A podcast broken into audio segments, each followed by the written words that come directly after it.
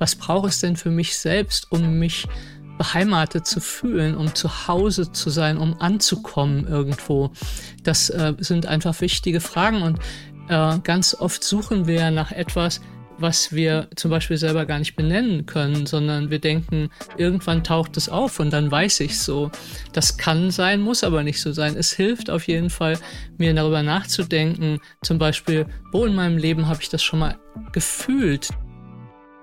Herzlich willkommen bei Humans Are Happy. Ich bin Leonard Gabriel Heikster und heute spreche ich wieder einmal mit Dami Scharf. Dami und ich wollen wissen, was Heimat ist. Wie unterscheiden sich Heimat und Zuhause? Geht es dabei um einen Ort, um ein Gefühl oder um etwas ganz anderes? In mir hat das Gespräch sehr viele weiterführende Fragen angeregt. Vor allem hat es meine Sensibilität für den Nutzen von Graustufen und Spannungsfeldern erhöht. Wie gehe ich damit um, wenn ich etwas nicht direkt einordnen kann? Wie gehe ich damit um, wenn ich eine Spannung in mir spüre? Wann fühle ich mich willkommen? Wann fühle ich mich beheimatet? Aber am besten, ihr hört selbst.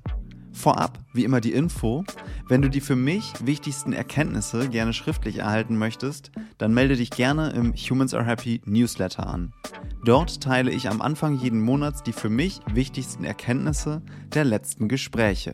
Einen Link dazu findest du wie immer in den Show Notes. Jetzt aber erst einmal viel Spaß beim Hören. Los geht's. Dami, wir sprechen heute über Heimat. Ja, Hallo Leo, ich freue mich total äh, auf unser Gespräch. Ich, wir hatten jetzt irgendwie zwei, zwei, drei Wochen Gesprächspause und du hast mir echt gefehlt. vielen, vielen Dank. So. Ja, ich, ich, ich, kann, ich kann an der Stelle wirklich nur zurückgeben. Ich habe äh, mich gestern schon sehr auf dieses Gespräch gefreut und auch, auch zwischendurch, das ähm, kann man ja vielleicht teilen. Ich hatte in der Zwischenzeit auf Instagram so eine kleine Umfrage gemacht, was ähm, für Themenwünsche es denn gibt. Und da, hat, da gab es eine wunderbare Überschneidung, ein Thema, was wir nämlich schon früher mal zurückgestellt hatten und noch ähm, besprechen wollten. Und eines, was sich eben auch gewünscht worden ist, ist eben Heimat. Und das hm. passt doch so wunderbar, dass wir da heute sagen, lass uns doch mal über dieses ja, große, wunderschöne, vielleicht auch echt schmerzhafte Feld sprechen. Also ähm, da gibt es ganz, ganz viel. Feld und belastete Feld. Auch das Wort alleine, ja. Ich weiß gar nicht, wie groß wir den Filter am Anfang machen sollten, aber da würde ich gerne einfach mal, gerne einfach mal starten. Du hast gerade gesagt, belastete Feld. Warum, warum belastet? Ähm, weil wir in Deutschland natürlich ähm, im Faschismus diesen Heimatbegriff neu belegt haben, quasi, und ähm, das sehr äh, eben nationalistisch geworden ist und damit ausgrenzend und eben damit viele, viele sehr furchtbare, schreckliche Erfahrungen gemacht worden sind für die Menschen, die quasi aus diesem Heimatbegriff, aus diesem nationalistischen Heimatbegriff ausgegrenzt worden sind oder auch umgebracht worden sind, um die Volksreinigung voranzubringen. So und deswegen ist Heimat äh, in Deutschland ein sehr, sehr belasteter Begriff, der auch lange überhaupt nicht mehr verwendet wurde. Also in meiner äh, Jugend, auch noch in meinen 30ern oder so, war das einfach ein Unwort. Äh, in allen, die irgendwie links, link, eher linker, feministische Alternativer waren, war das wirklich einfach ein Unwort, was nicht äh, benutzt wurde. So. Und ich weiß,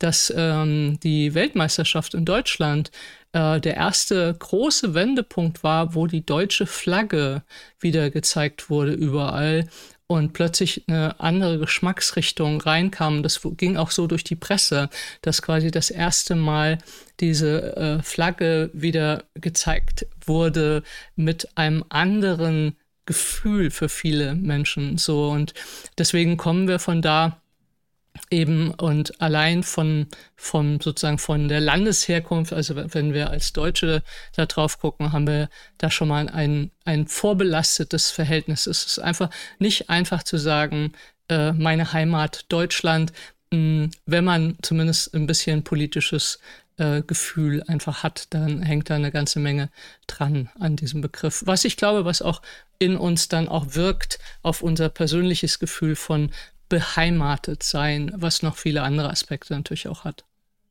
Ich, ich würde da total gerne einmal die Brücke auch in die heutige, gerne auch weiter noch Politiklandschaft zu schla äh, schlagen, denn der Begriff Umweltschutz, der ja mittlerweile total überall angekommen ist, glaube ich, wird von, so erlebe ich es zumindest, auch rechten Parteien eher mit Heimatschutz verwendet. Ne? Und hier haben mhm. wir eigentlich das Gleiche, was du gerade gesagt hast, der Begriff Heimat belastet durch äh, die faschistische Vergangenheit in Deutschland. Und es wird eben auch wieder belebt, dass es geht nicht darum geht, die Umwelt zu schützen, sondern die Heimat, die natürlich da aufhört, wo Landesgrenzen sind in dieser Perspektive.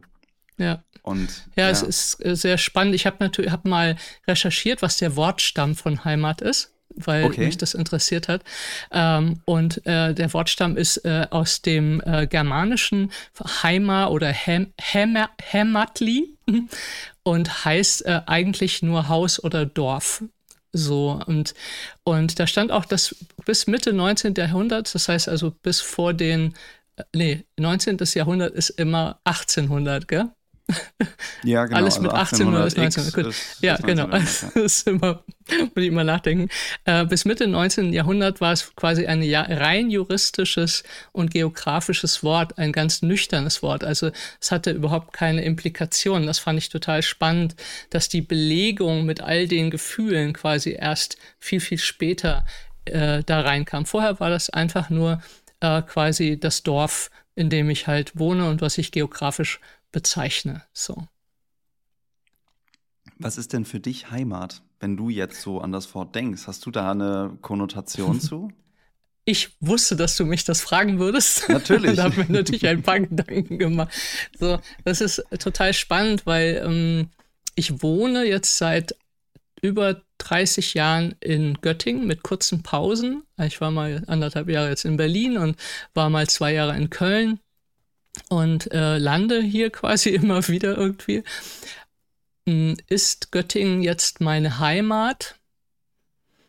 Ganz schwierig. Also ich wohne hier und ähm, ich bin hier auch ein Stück zu Hause. Aber wenn ich jetzt so ein wirklich so ein Gefühl beschreiben müsste, wo ich mich richtig wohl fühle und wo ich das Gefühl habe, hier entspanne ich mich und hier identifiziere ich mich mit, dann wäre das tatsächlich eher Vancouver, Kanada. so, was ich mit 23 kennengelernt habe und seitdem quasi versuche äh, äh, immer wieder dahin zu fahren, weil ich da einfach glücklich bin. Und es gibt sowas, wenn ich in Kanada bin und auch zum Teil in USA von, von, von der Landschaft her, wo ich einfach mich entspanne. Also wo ich das Gefühl habe, ja, hier kann ich sein, hier bin ich und ähm, hier bin ich auf eine andere Art und Weise Dami, als ich das hier bin. So und das ist ein Aspekt äh, quasi. Und der andere ist, dass meine Heimat für mich ganz stark mit den Menschen verbunden ist, mit denen ich mich verbunden fühle. Deswegen bin ich nie, kam ich nie überhaupt nur auf die Idee auszuwandern. Also mal abgesehen davon, dass es wahrscheinlich nicht geklappt hätte, aber ich bin einfach nicht mehr auf die Idee gekommen, auszuwandern, weil ich so verbunden mich fühle mit meinen, mit meinen Menschen sozusagen so. Und ähm, ja, das ist für mich so ein wichtiger Aspekt und ein Aspekt, da ich ja selber einfach hochtraumatisiert aus meiner Geschichte gekommen bin, war mich in mir selber zu lernen, zu beheimaten. Also mich überhaupt mit mir mh, hm, identisch zu fühlen sozusagen, also in mir ein Zuhause zu finden und auch eben über die Zeit zu lernen, mit anderen Menschen oder mit mein, meinen Beziehungen äh, äh, einfach mich beheimatet zu fühlen. Das, das so ist der Begriff für mich quasi mm, in verschiedenen Aspekten belegt. Und heute würde ich sagen, es, es, es gibt ein Gefühl von zu Hause angekommen zu sein auf unterschiedlichen Geschmacksrichtungen, was ich sehr, sehr schön finde und sehr, sehr tatsächlich genieße, weil es so, so alt noch nicht ist. Ähm, und ähm, was ganz viel Ruhe rein, also tatsächlich reinbringt für mich in mein, mein Leben, in mein System. So. Mhm. Ja, Und du? Das, Wie ist das für dich? Heimat? Mhm. Mhm. Es ist auf jeden Fall ein Thema, mit dem ich mich ähm, viel zur Zeit auseinandersetze. Also ich ähm, bin also ich komme aus Bremen und da wohne ich jetzt auch seit einem halben Jahr wieder. Ähm, da habe ich die ersten 20 Jahre meines Lebens gewohnt, bin nach dem Abi dann weggezogen, nicht wirklich weit weg nach Hamburg, aber ich wollte das unbedingt. Das war damals genau das Richtige. Dann natürlich mhm. irgendwie, was nicht natürlich, super privilegiert, irgendwie auch unterwegs gewesen, äh, studiert, ein Auslandssemester gemacht und so.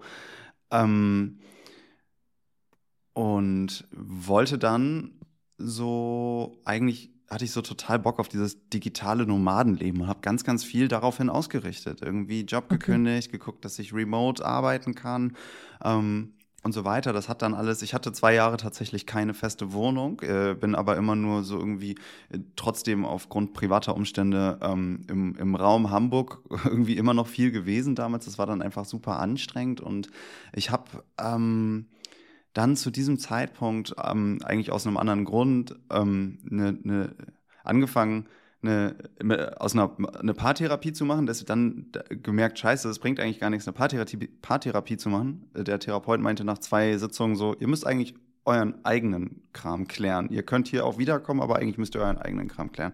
Das war sehr einleuchtend für mich. Ähm, und das, dann habe ich das gemacht. Und das war in Bremen. Und habe dann letztes Jahr eine Therapie angefangen in Bremen und wohne jetzt seit Ende letzten Jahres hier zum Großteil für diese Therapie. Also, und das ist für mich mhm. so, und das sage ich auch ganz, also, dass vielen Leuten, wenn sie mich fragen oder wenn ich ehrlich bin, ich bin gerade dabei, so eine Art Friedensprozess auch mit diesem Ort zu schließen.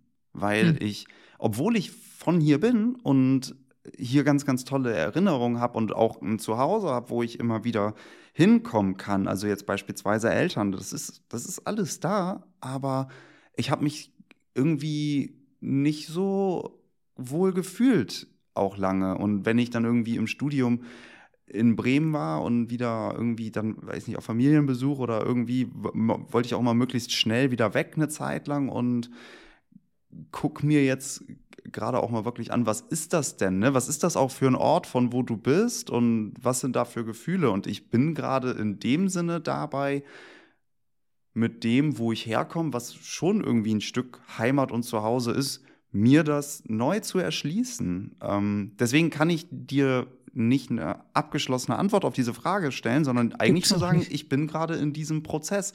Und mhm. das ist halt irgendwie ein Gefühl, mit dem ich mich total auseinandersetze. Wie fühle ich mich jetzt, wenn ich hier, was weiß ich, ne, über diese Brücke gehe oder hier einfach langlaufe und wie habe ich mich vielleicht vor drei Monaten gefühlt oder vor äh, zehn Jahren so, oh, ich, weiß noch, letztens war ich, warum auch immer, ich weiß nicht mehr, was ich da wollte. Ich war in der Innenstadt im Karstadt, da war ich immer als Kind, um mir irgendwelche Stifte für die Schule oder irgendeine Mappen oder was auch immer zu kaufen, wenn es halt irgendwie so Schulequipment brauchte. Ähm, und dann war ich letztens wieder da und ich merkte so, oh, ich komme, ich fühle mich so wie damals, als ich halt irgendwie so Kind war und so auch viel so mich vielleicht unbewusst ohnmächtig gefühlt habe, so wow, krass, dieser Ort ist damit besetzt. So, was ist denn das? Hm. Ne? Und, und, und, und das ist ganz viel hier. Und ähm, ja, damit arbeite ich zurzeit viel. Das heißt, was ist, was ist Heimat für mich zurzeit? Ein großes Forschungsfeld. Also das ist, glaube ich, die hm. Antwort, die ich geben kann. Heimat ist für mich zurzeit hm. ein ganz großes Forschungsfeld. Deswegen finde ich es auch toll, dass wir heute darüber reden. Ja, super. Ja, spannend, weil wenn du so erzählst, habe ich so gedacht, mh, hm, hat Heimat auch ganz viel mit dem Gefühl zu tun, wo wir uns sicher fühlen. Hm. So. Also was passiert eigentlich, wenn wir uns an dem Ort, wo wir zum Beispiel aufwachsen, eben nicht sicher und geliebt und geborgen fühlen? So und äh, weil ich glaube, dass eben ein Trauma in jeder, in jeder Form, also uns aus aus ja aus uns und unserem Körper quasi rausbringt, aber eben auch aus dem Gefühl eben von Verbundenheit mit etwas so und ich wundere mich oft äh, viele Menschen sagen ja, wenn sie zu ihren Eltern fahren, ich fahre nach Hause. Mhm. So und ich frage dann manchmal nach, ist das denn, ist das denn dein Zuhause, wo du jetzt hinfährst? Und manche fangen dann erst nachzudenken, was sie da eigentlich sagen, so. Weil zum Beispiel, wenn ich halt, wenn ich aus einem ganz schwierigen Elternhaus komme oder eigentlich gar kein Verhältnis mit meinen Eltern habe. Ich habe da mache da meine Pflichtbesuche und sage gleichzeitig, ich fahre nach Hause. Ähm, dann äh, äh, ist das eine ganz, ganz schwierige Attribution, die ich da mache, weil ich mir damit aber auch nehme, dass ich woanders zu Hause sein kann. Weil ich glaube, vielleicht gibt es auch mehrere Zuhauses, aber grundsätzlich glaube ich, ist es für uns schwierig, äh, etwas als Zuhause zu bezeichnen, was eigentlich mit ganz viel Schmerz äh, behaftet ist oder es ist ein sehr ungesundes Zuhause dann. Oder wir müssen es völlig neu umdefinieren. Aber jedenfalls fällt mir das oft auf und äh, sagt dann Leuten, vielleicht nennst du es anders und guckst mal, wo du heute zu Hause bist. Nicht, wo du als Kind gelebt hast, so. Aber wo ist denn dein Zuhause heute und wie kannst du dir ein Zuhause schaffen, was wirklich dein Zuhause ist, so? Weil ich glaube, und das war ja auch, was du gesagt hast, was in, der, in dem Wunsch stand, wie kann man trotz Traumata ein Zuhause finden, so. Und ich glaube eben, das hat viel damit zu tun, wieder eben zu lernen, bei sich selbst anzukommen, äh, sich zu fühlen, äh, sich nicht mehr furchtbar und ätzend zu finden und dann eben auch Verbindung mit anderen Menschen aufzubauen oder auch mit, mit bestimmten, es gibt ja auch viele, die fühlen sich mit bestimmten Natur, äh, einfach heimatlich verbunden. Das wäre bei mir zum Beispiel der Vogelsberg, einfach weil meine Oma da gewohnt hat. Ich da ganz, ganz viel als Kind war und äh, auch in zwei Jahre da gewohnt habe. Und das, das ist die Gegend in Deutschland, wo ich sagen würde, ja, da, das war dieses Gefühl von, ich komme nach Hause, weil bei meiner Oma war es halt noch am schönsten und, und ich habe die Gegend geliebt und war tierisch viel im Wald unterwegs und habe morgens um vier, äh, bin ich Tiere beobachten gegangen im, im, Wald und all diese Sachen so und äh, dann, das, das ist sozusagen wie so ein Landstrich, dem ich mich verbunden fühle und ich würde nie nach Norddeutschland ziehen zum Beispiel. So, egal wie irgendwelche Städte schön wären oder ich habe Freundinnen in Bremen und so, aber ich, ich würde da einfach nicht hinziehen, das ist mir zu flach. So, ich bin einfach so in diesem Mittelgebirge, wie das auch hier um Göttingen ist, dem fühle ich mich viel mehr verbunden. So. Mhm.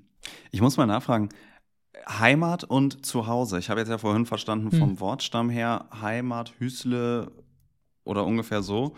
Ähm, das ist ja fast das Gleiche bedeutet. Aber wenn wir jetzt von zu Hause und von Heimat reden, meinst du gerade das Gleiche? Ich weiß ja, für mich, ich hab, ich hab, für mich weiß hm. ich es gerade gar nicht so richtig. Deswegen ja. äh, würde mich hm. da deine Meinung mal interessieren. Ja, das stimmt. Äh, du hast recht. Ähm, ja, für, ich glaube, für mich ist es ein bisschen das Gleiche. Also so, ähm, weil Heimat, also Heimat kann nur etwas sein, wo ich mich wohlfühle und ja. äh, ähm, wo ich mich verbunden fühle. Und nach Hause kommen ist vielleicht noch ein bisschen enger, vielleicht auch, aber ähm, ja, wo fühle ich mich beheimatet, auch verortet? Ähm, und das können Menschen sein, das können Landstriche sein, das kann natürlich auch eine Wohnung sein. Also ich glaube, wir können das sehr vielfältig m, belegen, aber ich glaube, dass es relativ eng verwirkt ist, für mich auf jeden Fall. So. Mhm. Das, das, ich glaube, das ist wichtig, dass jeder das so für sich rausfindet, was um welche Geschmacksrichtung geht es denn für mich, wenn ich von Zuhause spreche oder wenn ich von Heimat spreche? Was, was ist für eine Geschmacksrichtung einfach? Voll. Also ich merke gerade, während äh, wir jetzt darüber sprechen, so fühle ich auch irgendwie in die Worte rein und ich merke für mich irgendwie, Heimat ist eher ein Gefühl. Ich habe auch bei dir gerade gehört, dass du mhm. da ne, viel mit, wie fühle ich mich, wo fühle ich mich, wie. Ähm, ja, und also Heimat why so ever, kann auch sein, ne? Jetzt ist irgendwie auch spannend dann vielleicht, ne, diese Belastung, wie ist denn dieser Begriff eigentlich mal geprägt worden in der deutschen mhm. Sprache? Ne? Heimat ist für mich auf jeden Fall irgendwie ein Gefühl, so von, ja, hier, hier, ja, weiß ich nicht, hier gehöre ich her oder hier komme mhm. ich her oder hier gehöre ich hin, so, aber eher hier komme ich her. Also hier, von hier bin ich, so, das ist meine mhm. Heimat und okay. damit fühle ich mich verbunden. Ich merke so, das ist so, womit ich diesen Heimatsbegriff assoziiere und zu Hause ist für mich konkreter. Also das ist mhm, wirklich so okay. ein Ort, also beispielsweise mein Zuhause und das kann auch eher wechseln, finde ich. Ich fühle mich, mhm. in, in, meinem Studium habe ich mich damals in Hamburg unfassbar zu Hause gefühlt. Also wäre ich, ich hatte damals gesagt, würde ich am Lotto gewinnen, ich würde nicht aus meiner WG ausziehen, weil ich so geil finde. Ne? Mhm. Und das ist, ich kann mich an diesem, ja, ich finde diesen Ort auch immer noch toll, war jetzt letztes Wochenende gerade irgendwie da und habe so gemerkt, ey, ich bin voll fein mit diesem Ort, mit dieser Stadt. Ich muss da jetzt nicht mehr sein. Ich bin da gerne, alles cool, aber dann ist auch gut. Und, und ja, zu Hause ist eher so, so ein konkreter Ort, an dem ich mich hm. in diesem Lebensabschnitt zu Hause fühle, wenn ich den denn hoffentlich, wenn ich denn das hoffentlich gerade habe. Ne, kann auch sein, dass man mhm. sich nirgendwo zu Hause fühlt. Das äh, ist ja auch total berechtigt und kommt wahrscheinlich in vielen Realitäten vor. Ne? Also, ja, glaub ich glaube, wenn ich mich nirgendwo, Entschuldigung, wenn ich die, nee. äh, mich nirgendwo sicher fühle, kann ich mich, glaube ich, kaum irgendwo zu Hause fühlen, weil ähm, das ist super schwer, quasi mich in irgendeinen Ort oder in irgendetwas zu entspannen und wohlzufühlen, weil ich denke, wenn wir von zu Hause, von Heimat sprechen, mh, entweder trennen wir Heimat vom Gefühl, dann ist es, da komme ich her, so, das ist meine räumliche Heimat, oder so wie es inzwischen ja viel benutzt wird, ist es mit einem Gefühl verbunden, wie vage es auch sein mag. Ähm, da müssen wir dann halt immer aufpassen, äh, auch äh, was das dann für Ausschlusskriterien hat. So, weil dafür wird es eben viel benutzt. Also es eben mit eben, dass es nationalistisch wird. Und ich glaube so, was ich super spannend fand, war, als ich die ersten Male in, in, den USA war, war ich ja noch sehr, sehr jung und ähm, irgendwann war ich in einem Reisebüro. Ich kann dir nicht mal mehr sagen, warum, aber ich war in einem Reisebüro und die hatten natürlich eine Weltkarte oder eine Karte da übers, über die ganze Fläche von dem, von, dem, von dem Raum. Das erinnere ich noch total. Und ich habe die angeguckt und dachte, wo ist denn Deutschland? Ich habe Deutschland einfach nicht gefunden, habe ich gedacht. Das ist ja spannend. Die stellen alles komplett anders dar als wir. Und da ist mir das erste Mal sozusagen klar geworden, dass wir quasi immer eine ähm, personizentrische Blick auf die Welt haben. Also wenn Kinder malen quasi ihren, den Ort, wo sie sind, dann ist der am größten und am Mittelpunkt und von da gehen sie nach außen sozusagen in ihre Welt. Und letztlich machen wir das auch, wenn wir in Europa eine Karte angucken, dann ist die eurozentrisch. Europa mhm. ist in der Mitte. Deswegen finden wir immer Deutschland. Amerika macht eine amerikazentrische Karte. Und Deutschland ist irgendwo dieser kleine Futzel da hinten rechts, sozusagen kurz vor der Sowjetunion. So. Und da habe ich gedacht, deswegen wissen die überhaupt nicht, wo Deutschland ist. Das kommt in diesem amerikanischen Universum gar nicht vor. So, und ich stelle mir vor, ich war noch nie in Asien, dass da das, das absolut das Gleiche ist, dass eben Asien in der Mitte ist. Und ähm, Ken, Ken Wilber hat ja viel zu, von wo gucken wir eigentlich gesagt und hat halt gesagt, das, womit die meisten Menschen immer noch identifiziert sind und von wo sie denken, ist eben dieses Tribal Thinking, dieses Stammesdenken. Mhm. Äh, hier sind wir und da seid ihr. Und das, denke ich, ist auch das, was uns inzwischen in die Hölle führt, weil äh, Umweltschutz zum Beispiel eben der Heimatschutz ist, kann nur scheitern, weil ähm, den Abgasen ist es halt wurscht, die Schnupp egal, wo sie ausgestoßen werden. Ja, die halten sich einfach nicht an Landesgrenzen und alles andere eben auch nicht, auch Flüsse nicht und so. Aber es wird immer noch so genutzt. Also ein Land staut einen Fluss, der durch ihr Land führt und staut den, benutzt den für sich und sagt, es ist echt Pech für euch, dass ihr auf der anderen Seite des Flusses äh, der Landesgrenze liegt. Jetzt kommt der Fluss nicht mehr bei euch an. Tut uns leid, aber es ist unser Fluss. Also dieses ganze Denken in Nationalgrenzen ist halt wirklich so ein tribalistisches, meiner Meinung nach völlig überkommenes Denken, weil wir damit die Probleme der Welt natürlich überhaupt nicht lösen können. Und es führt eben zu dem Ich gegen dich wir sind die, die Richtigen, ihr seid die mhm. Falschen. So. Und da, das ist die Gefahr von Heimatdenken, wenn wir es ausweiten. So, und äh, da, da müssen wir immer, immer aufpassen, quasi werden wir in unserem Denken au, also ausschließend. So. Also neulich hatte, also ich habe ja selten sowas unter meinen Posts, aber äh, ich weiß gar nicht mehr unter welchem, hat jemand geschrieben, hm, ja, das ist alles so, weil wir quasi so überfremdet sind. So. Mhm. Das ist ja das Richtige, habe ich auch geschrieben. Du hörst jetzt, du weißt schon, dass du im falschen Kanal zuhörst, weil ich bin eben auch äh, halb nicht Deutsche. Mein Vater ist eben Marokkaner. Ähm, äh, das ist die falsche Bemerkung hier. Und bei mir solltest du dann auch nicht mehr zuhören, weil wo fängt die Überfremdung an? Bei Menschen wie mir, bei deinem Italiener in der Ecke, bei dem du deine Pizza hast? Egal, furchtbar. Aber da ist eben wirklich dieses das sind wir und jeder, der reinkommt, ist anders und falsch. Und das ist die große Gefahr, denke ich, von allem Heimatdenken. Das anders und nicht anders so. Also, und deswegen finde ich das eine ganz, ganz wichtige Auseinandersetzung mit diesem Gefühl oder dem Begriff Heimat, ähm, weil da drin viel, viel mh, hm, Schmerz lauern kann, den wir auch anderen antun, so wenn wir sie ausschließen aus unserer Heimat sozusagen und und und gleichzeitig so äh, wo wenn wir den Begriff Sicherheit mitdenken, wenn ich mich nie sicher fühle, wie sicher muss ich dann nach außen sichern? So, ich glaube, da fühlen, spüren unheimlich viele Begriffe mit rein, viele Dinge, so, die das sehr, sehr schwierig machen. Voll. Ey, da sind auf jeden Fall, da sind ein paar, ein paar Anknüpfungspunkte. Ich würde gerne bei einem starten, den ich gerade relativ am Anfang hatte, von dem, was du gesagt hast, nämlich dieser, dieser, diese, diese, dieser Link zwischen Heimat und Identität. Ne? Hm. Weil ähm, womit, womit identifiziere ich mich? Das ähm, kam mir gerade, als du von diesem Tribal-Stammesdenken gedacht hast. Ne? Damals gab es ja auch Stammeszeichen ne? oder irgendwelche, mhm. ja, irgendwelche, irgendwelche, was auch immer für für, für, für Logos, für Wappen, das ist, glaube ich, das richtige Wort, ne? Und alle, die, keine Ahnung, ne, den, den Hirsch als Wappen haben, so gehören zu uns und alle, die den Fuchs haben, sind die anderen oder, oder wie auch immer.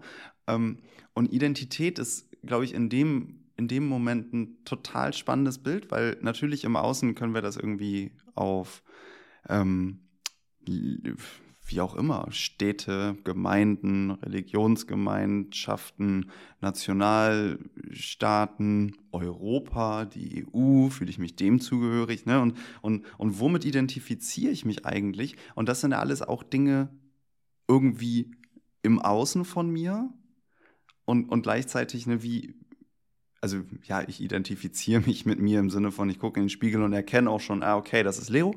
Aber irgendwie diesen, diesen Link da finde ich, finde ich total spannend. Ne? Bin, bin ich eigentlich in mir beheimatet? Also fühle ich mich in mir selber zu Hause?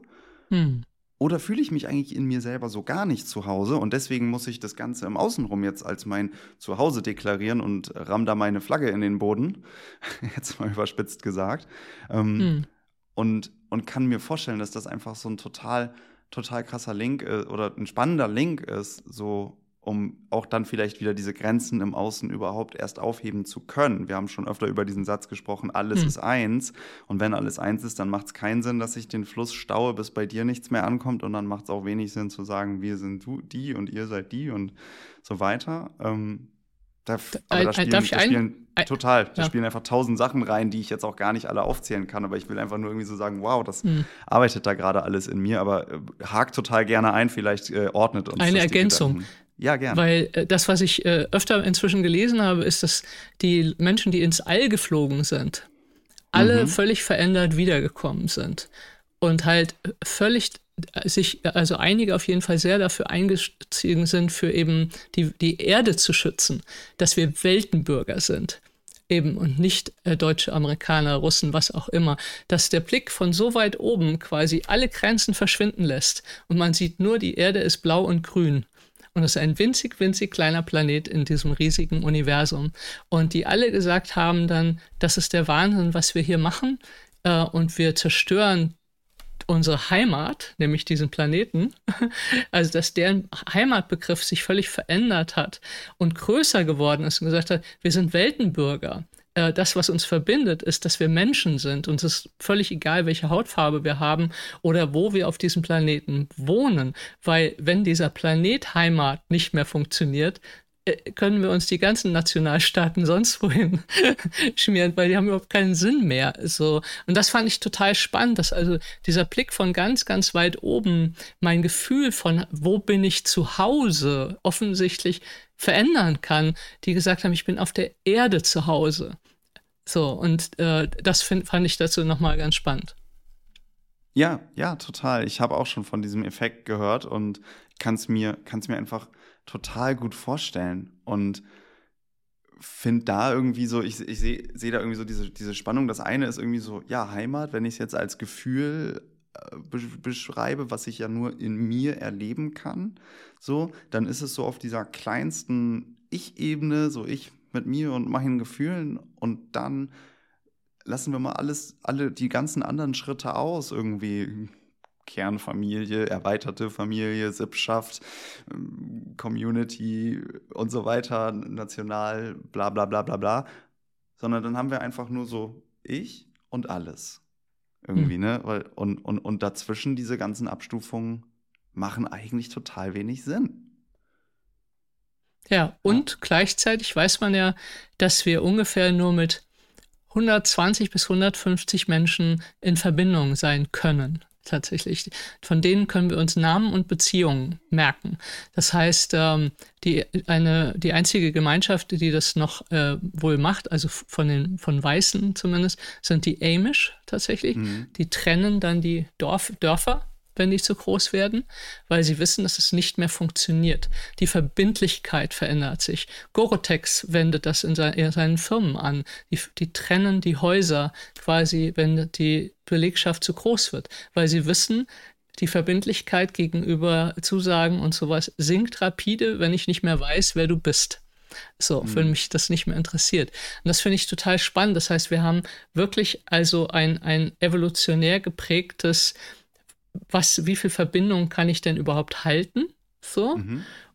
Und wir haben eine Welt, die überquillt mit Menschen äh, und einer kleine, auf einer kleinen Erde und müssen uns quasi zwischen diesen Spannungsfeldern irgendwie so verorten, beheimaten, dass wir uns ja auch wohlfühlen und sicher fühlen. Und, und ich glaube, dass wir eben da eben brauchen, lernen müssen, Spannungsfelder zu halten, die wir nicht lösen, auflösen können. Hier kommt ein kurzer Einschub in eigener Sache.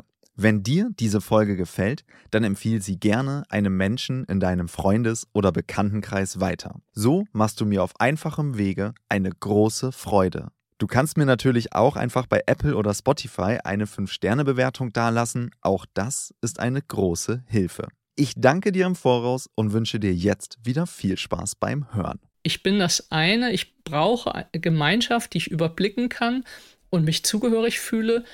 Und ich brauche den Blick auf das große Ganze, äh, wo ich einfach nur ein kleiner Teil bin von. Und beides hat seinen Wert und seine, seine also seinen Platz sozusagen. So.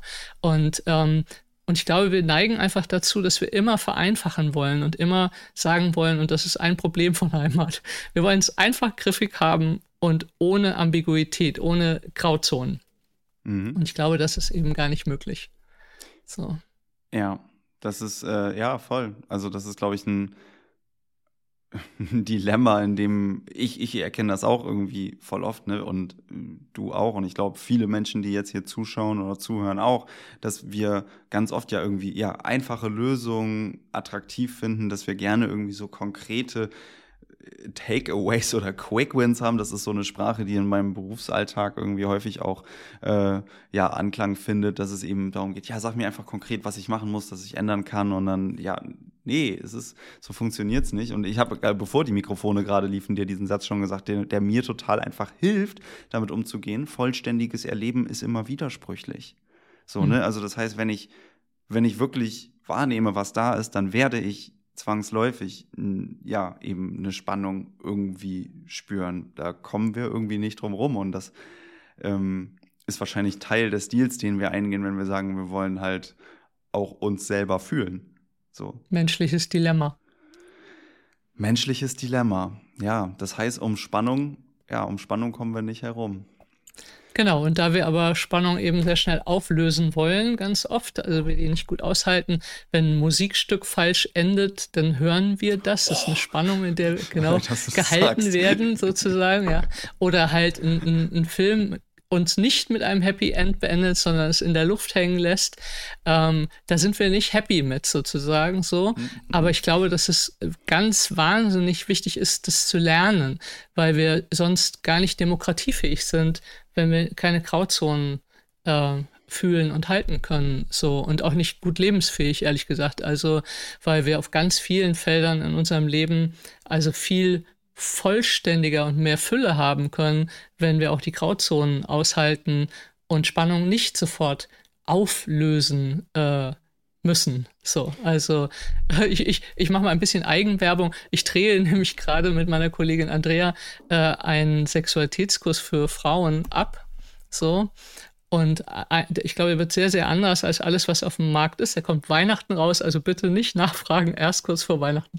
So, äh, das, ähm, und zwar geht es da auch ganz viel, wie viel Spannung kann ich denn aushalten? Ja, wie viel äh, Spannung kann ich in meinem Körper halten, ohne die sofort auflösen zu müssen? Ja, kann ich dir begegnen und erstmal Spannung halten? Ja, äh, und wenn ich aber Spannung immer sofort auflösen muss, kann keinerlei Intimität entstehen. Ja, das ist wie, ich, ich will was essen und ich esse es sofort. Also äh, äh, entsteht sozusagen überhaupt keine Vorfreude, es entsteht keine, keine Spannung auf Weihnachten. Also da können wir können mal ein unsexuelles Beispiel nehmen. Als Kinder lernen wir, oh, es wird Weihnachten. So. Und dann müssen wir aber warten. Und ein viel, ein, ein, groß, das, ein großer Teil der Freude ist das Warten. Und heutzutage wollen wir alles immer sofort haben und äh, sozusagen die Spannung auflösen. Und das macht aber etwas mit dem, wie viel wert das noch ist oder wie nah oder wie, wie verbunden das dann vielleicht sich noch anfühlt.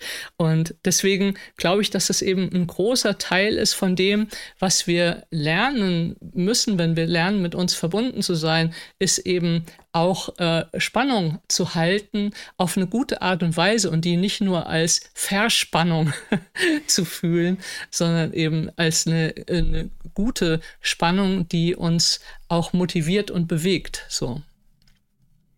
Mhm. Ist das verständlich? Ist das, ja, ich, also für mich ist es verständlich. Ich mhm. ähm, frag mich gerade, aber, also ich war gerade noch bei dem, du hast, du hast, du hast vor ein paar Sätzen vorher gesagt, so, wir müssen Graustufen erkennen und halten und jetzt geht es um Spannung halten und ich das, Ja, das da ist dasselbe. das, ja, ja, genau, okay. da habe ich gerade drüber nachgedacht, so, das, ähm, genau, war dann wahrscheinlich der Blick, den du Weil wir wollen es halt auflösen. Wir wollen immer, ja. also eine Graustufe sozusagen darf, ist die entweder gehört die zu schwarz oder gehört die zu weiß.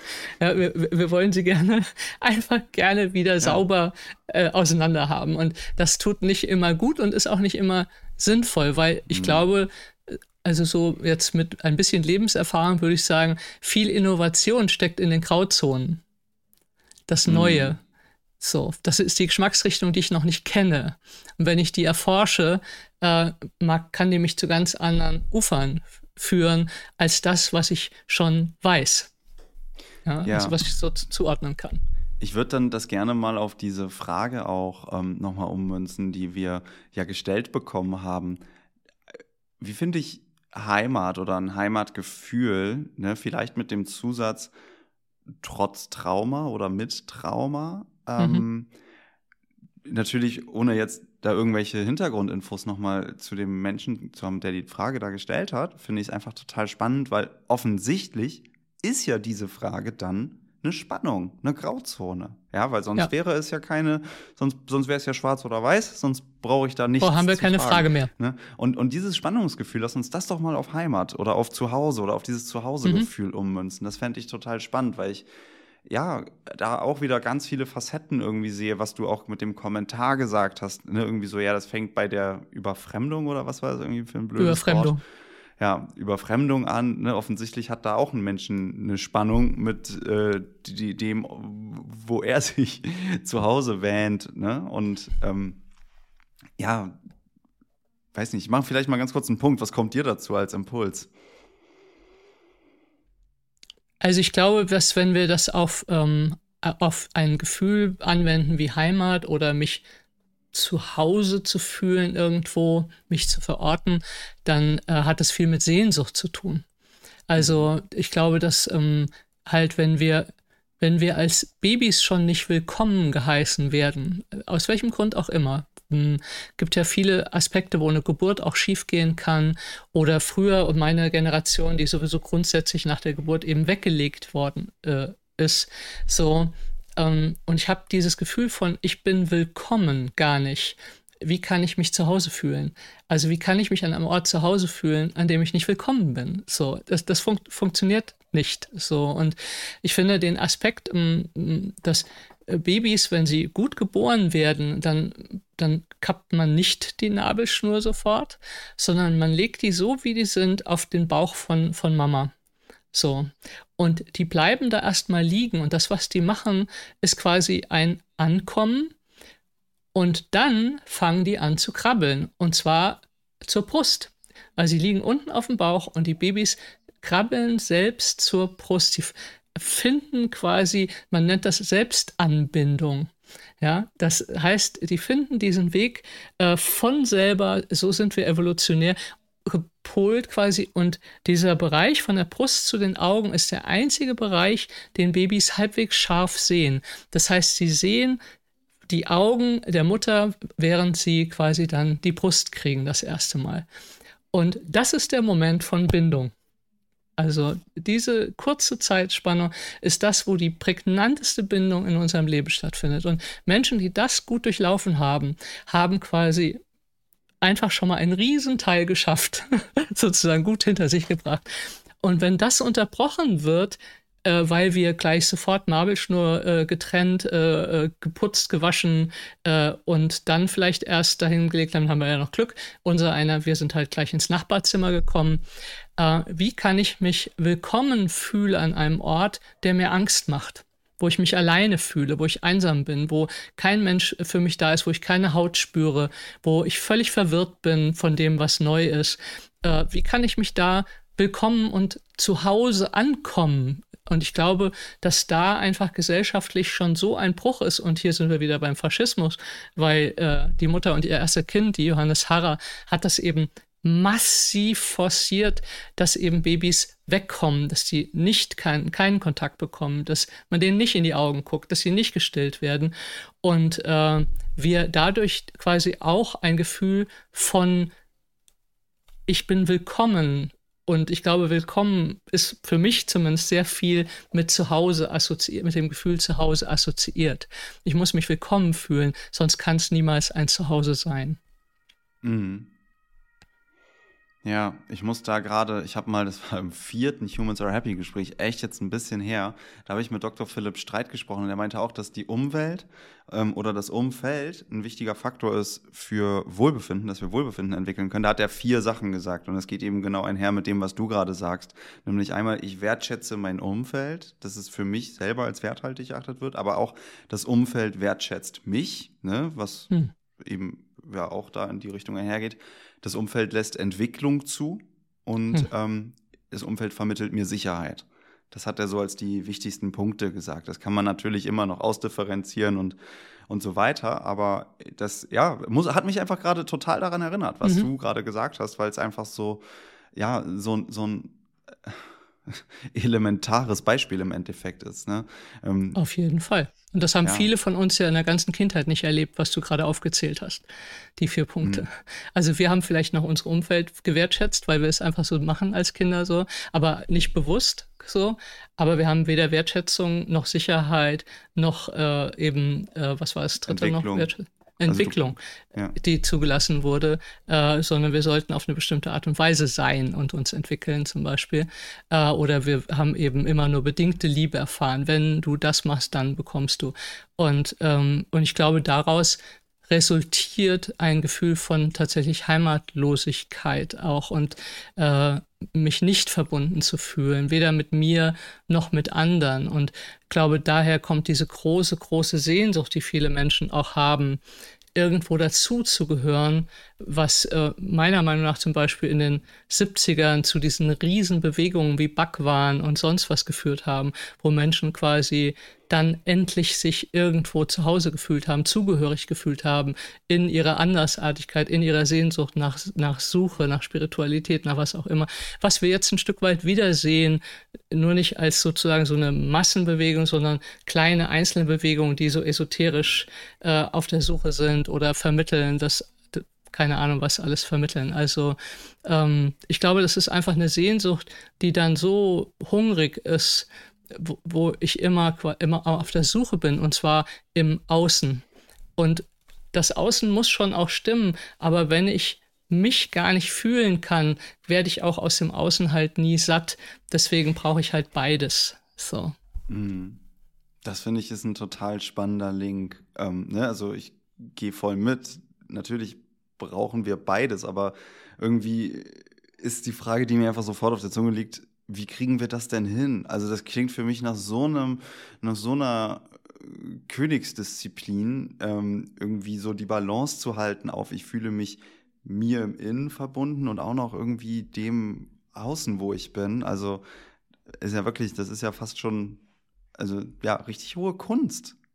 Das glaube ich auch ich glaube, es ist ein lebenslanger äh, Prozess. Also ich für mich zumindest äh, äh, habe das, hab das so inzwischen äh, beschlossen. Es ist nichts, was abgeschlossen ist, weil je mehr ich ähm, erfahre und je mehr ich bei mir ankomme, desto mehr kommen wieder neue Aspekte dazu oder ich nehme andere Sachen überhaupt erst wahr im Außen. Also unsere ganze Wahrnehmung ist total daran gekoppelt, wie wir uns intern fühlen und was, mhm. wie, wie die, der Filter aufgestellt ist, durch den ich die Welt sehe. Und es gibt viele Dinge, die habe ich früher gar nicht gesehen. Also ich habe sie einfach nicht gesehen, die ich heute sehe. Und ähm, insofern denke ich tatsächlich, das ist ein Prozess, mit dem man Frieden finden sollte, dass es ein Prozess ist und nicht, ah, wann bin ich denn angekommen, wann bin ich fertig, sondern es wird meiner, für mich auf jeden Fall sukzessive besser und schöner, das Leben. Und ich hoffe, dass ich mit 70 zurückgucke und denke, ja, ja, da ging noch was. Also, dass einfach noch mehr äh, da zu, zu, zu finden ist. Ich glaube, es ist für mich ist es eine lebenslange Suche danach, wie ist das Leben, was ist das Leben, was bedeutet Menschsein? Das sind meine Fragen, die mich jetzt seit, keine Ahnung, 40 Jahren begleiten. Mm, ja, wer ich bin ich?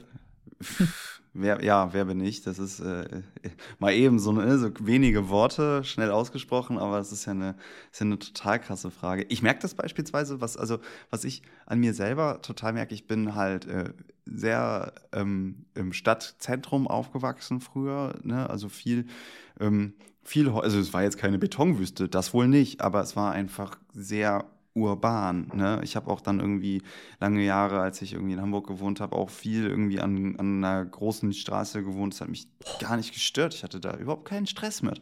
Und so je mehr ich auch irgendwie so anfange, ja, mich mit dem Thema Verbundenheit mit mir selber, aber auch mit anderen irgendwie so zu widmen, merke ich beispielsweise, und, und, und dann reicht es auch einfach mal nur einen Nachmittag irgendwie in irgendeinen Garten sich zu legen. So, wow, wie viel mehr Verbundenheit spüre ich eigentlich hier. Ne? Und das ist in dem Moment dann nicht an diesen speziellen Vorgarten oder diesen Park oder manchmal schon auch, ich finde diesen Baum ganz toll oder so, das gibt es auch. Aber wo ich irgendwie so merke, okay, krass, ich hatte vor zehn Jahren oder vor fünf, sechs, sieben Jahren, da war es halt irgendwie so, da, da, da habe ich nicht mal gemerkt, wie unverbunden ich war, wenn ich halt nur irgendwie, ja, in, in, in, an so einer fetten Straße wohne, wo halt ab und zu mal ein Baum noch gepflanzt ist. Okay, fair enough, aber das war es dann auch mit Natur. Ähm, und heute merke ich halt einfach so, wenn halt irgendwie so ein Auto langfährt bei mir in der Straße, wie mich das so nervt und wie ich mir so denke, oh, ich will eigentlich irgendwo wohnen, wo halt viel Natur ist, weil da fühle ich mich halt viel mehr mit mir selber auch verbunden hm. und, und, und, und komme halt irgendwie dann so durch die Verbindung mit Natur in, in Verbindung mit mir und merke dann halt, wie auch solche Orte, wie halt so städtische Umfelder, das, obwohl es ja zu Hause oder Heimat auch irgendwie sein kann, das trotzdem nur so bedingt zulässt. Auch hier wieder eine Spannung. Also total ja. spannend. Haha, total ja. spannend. Wow. Ja. Auf jeden Fall. Also ich fand spannend in dem Buch, glaube ich, im Buch Fokus von dem Johann Hari, was ein sehr spannendes Buch ist, ähm, weil er eben auch festgestellt hat, dass wir uns alle immer weniger fokussieren können. So mhm. und dann für sich auf die Suche gegangen ist. Und ähm, ich glaube, es war ein Buch, ich will es aber nicht versprechen, aber das Buch lohnt sich trotzdem.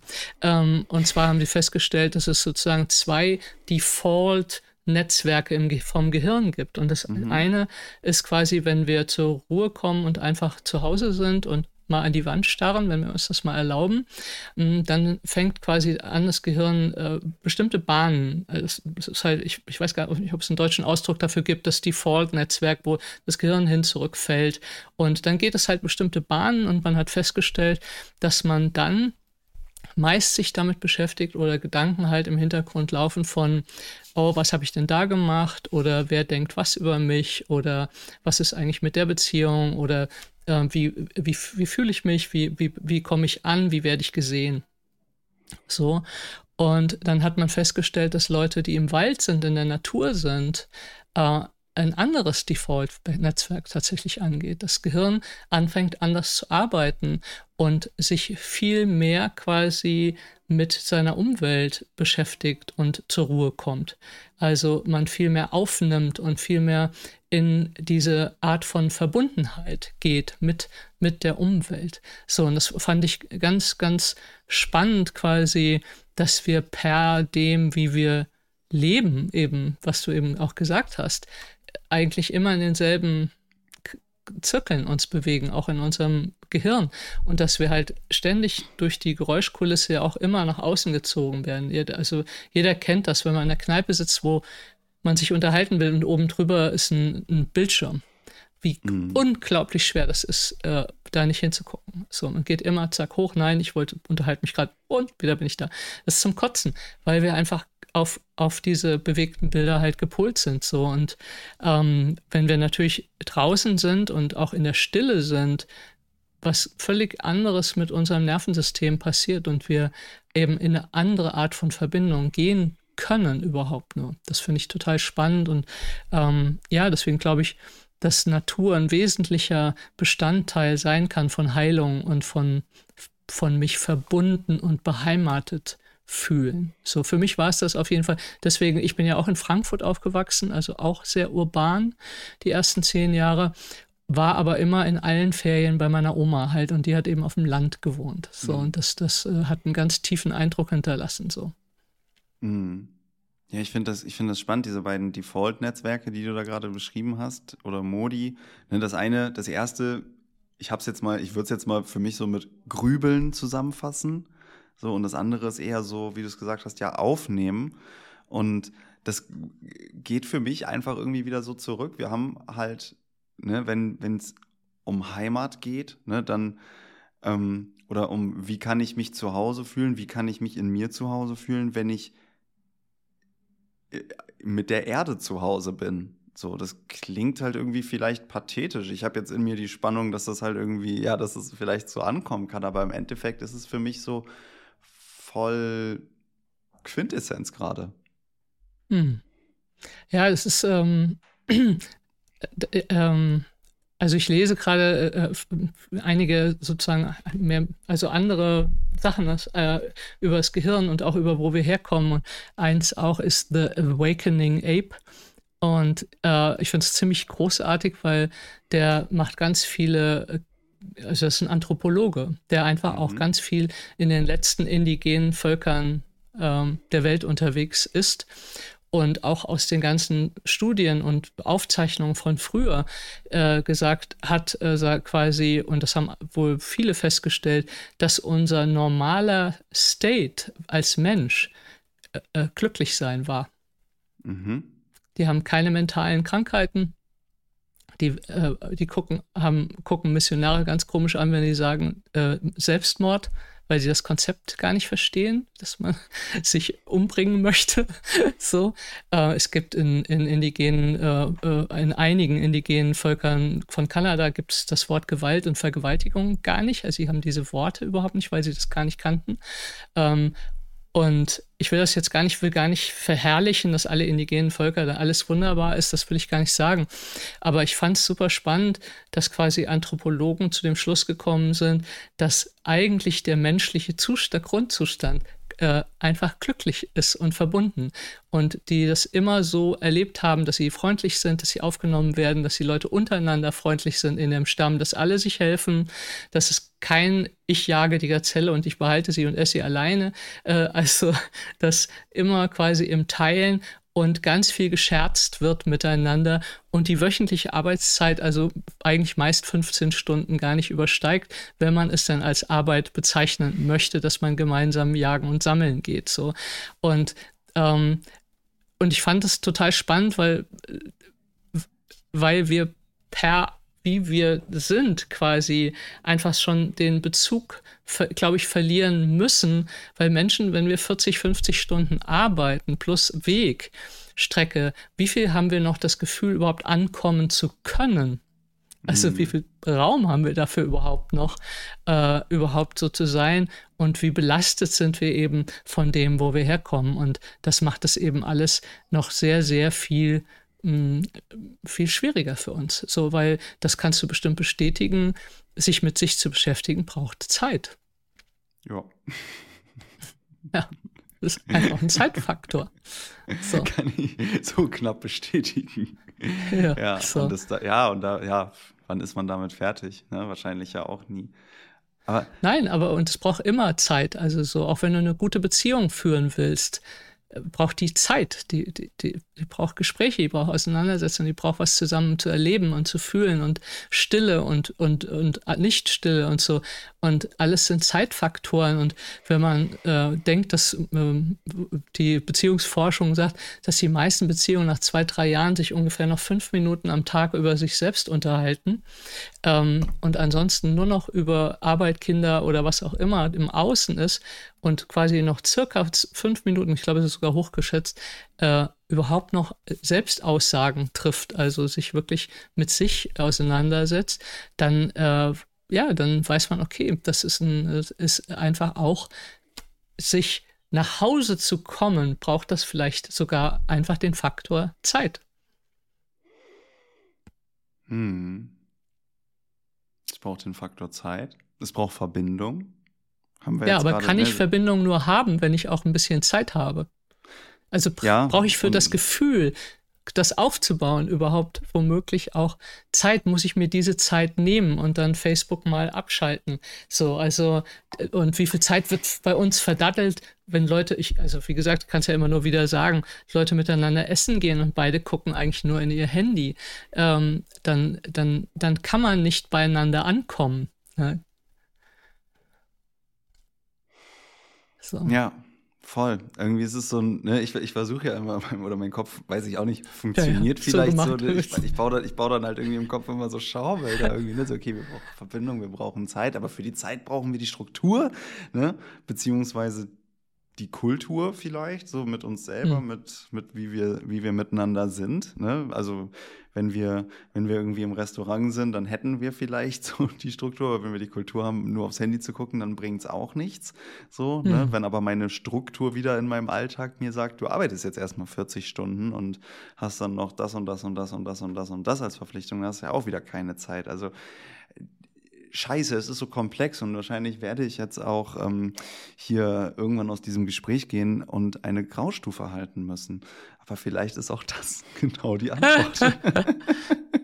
Ja, aber ich glaube, dass allein, wenn wir ähm, dich, euch dazu anregen können, überhaupt darüber mal nachzudenken, was braucht es denn für mich selbst, um mich beheimatet zu fühlen, um zu Hause zu sein, um anzukommen irgendwo. Das äh, sind einfach wichtige Fragen und äh, ganz oft suchen wir nach etwas, was wir zum Beispiel selber gar nicht benennen können, sondern wir denken, irgendwann taucht es auf und dann weiß ich so. Das kann sein, muss aber nicht so sein. Es hilft auf jeden Fall, mir darüber nachzudenken, zum Beispiel, wo in meinem Leben habe ich das schon mal gefühlt, dieses, dieses Erleben, jetzt komme ich an, so wie oder wie ich und ich in dem Lied, ja, so kann es so so so so soll, so soll es bleiben. Es sein, so, kann, so soll es sein, so kann es bleiben, das ist, glaube ich. Richtig, oder? genau. So ein schönes Lied. Ja, so. Und äh, dann hoffen wir natürlich, dass es in die Unendlichkeit dehnbar ist, was wahrscheinlich nicht, leider nicht der Fall ist. Ich glaube, das ist uns Menschen einfach nicht gegeben, äh, ständig in einem Gefühl zu leben. Aber äh, wo war das mal und kann ich das mehr in mein Leben holen, wo ich das hatte? So, ich glaube, das sind einfach wichtige Fragen. Oder auch, wie kann ich jemand anderem das Gefühl von Willkommen und zu Hause bieten, weil ich glaube, dass wenn wir eben immer nur auf uns gucken, was wir brauchen, gehen wir auch dran vorbei. Ich glaube, wenn wir auch daran gucken, wie kann ich das jemand anderem bieten, wie kann ich dafür sorgen, dass möglichst viele Menschen sich bei mir willkommen fühlen und, und ein Gefühl von vielleicht einem Zuhause haben und wenn es nur virtuelles ist es egal, aber so, dass, dass wir das mehr und mehr äh, auch mitdenken, die anderen, so nicht nur uns. Und ich glaube, dass beide Blicke ganz viel Glück für uns selbst tatsächlich auch bringen können. Nicht nur für die anderen, sondern auch für uns selbst beglückend ist, wenn wir merken, wir können auch für andere so ein Gefühl äh, geben. So. Mhm. Ja, das sind, das sind auf jeden Fall, finde ich, super, super gute Leitfragen. Ich erinnere mich in unserem, ich glaube, es war in unserem letzten Gespräch, da hatten wir über Trennungen gesprochen. Da meintest du, ähm, du, du lässt manchmal deine SeminarteilnehmerInnen so Anleitungen für sich selber ähm, schreiben. Ne? Was brauche ich ja. in einer Beziehung, um mich sicher und geliebt zu fühlen? Ich glaube, das war ungefähr die Frage. Ja, ja. Und ne, jetzt ich, ich, ich spinne das gerade quasi weiter und finde deswegen so diese Leitfragen so total genial. Ne? Was brauche ich, um mich willkommen zu fühlen? Was brauche ich, um ja, mich zu beheimatet zu fühlen? Wo hatte ich das mal? Wie kann ich das für mich und auch für andere schaffen? Sind, glaube ich, total, total gute Fragen, um, wenn man auch in Bezug auf das letzte Gespräch mal einfach in Regelmäßigkeit alleine auf den Berg steigt, also in die Adlerperspektive geht und auf das eigene Leben schaut, sind das vielleicht total, total sinnvolle Fragen, in Bezug auf Heimat und das Gefühl dazu, was wir in uns tragen, um da vielleicht für sich selber ein Stück weiterzukommen. Ja, ja, genau. Und immer zu denken, dass wir halt alles Menschen sind und alle Sehnsucht danach haben und äh, wir einfach diesen einen kleinen Planeten alle miteinander teilen. So, ja, das war mein Schlusswort. Für mich fühlt es sich rund an. Wollen wir es schließen? Ja, wollen wir schließen. Okay, danke, Leo. Das war wieder toll. Ich, also ich zumindest, ich hoffe ihr auch, aber ich auf jeden Fall habe es genossen. Kann ich mich nur anschließen. Also wirklich, mir hat es viel Spaß gemacht und ich hoffe allen, die zugehört und zugeschaut haben, auch. Dankeschön. Ciao, ciao. Ciao, ciao. Das war das 62. Gespräch bei Humans Are Happy und ich danke dir wie immer fürs Zuhören. Wenn dir das Gespräch gefallen hat, dann freue ich mich, wenn du den Humans Are Happy Podcast weiterempfiehlst oder mir bei Apple oder Spotify eine 5-Sterne-Bewertung dalässt. Ich freue mich, wenn du beim nächsten Mal wieder dabei bist und sage bis dahin, dein Leo.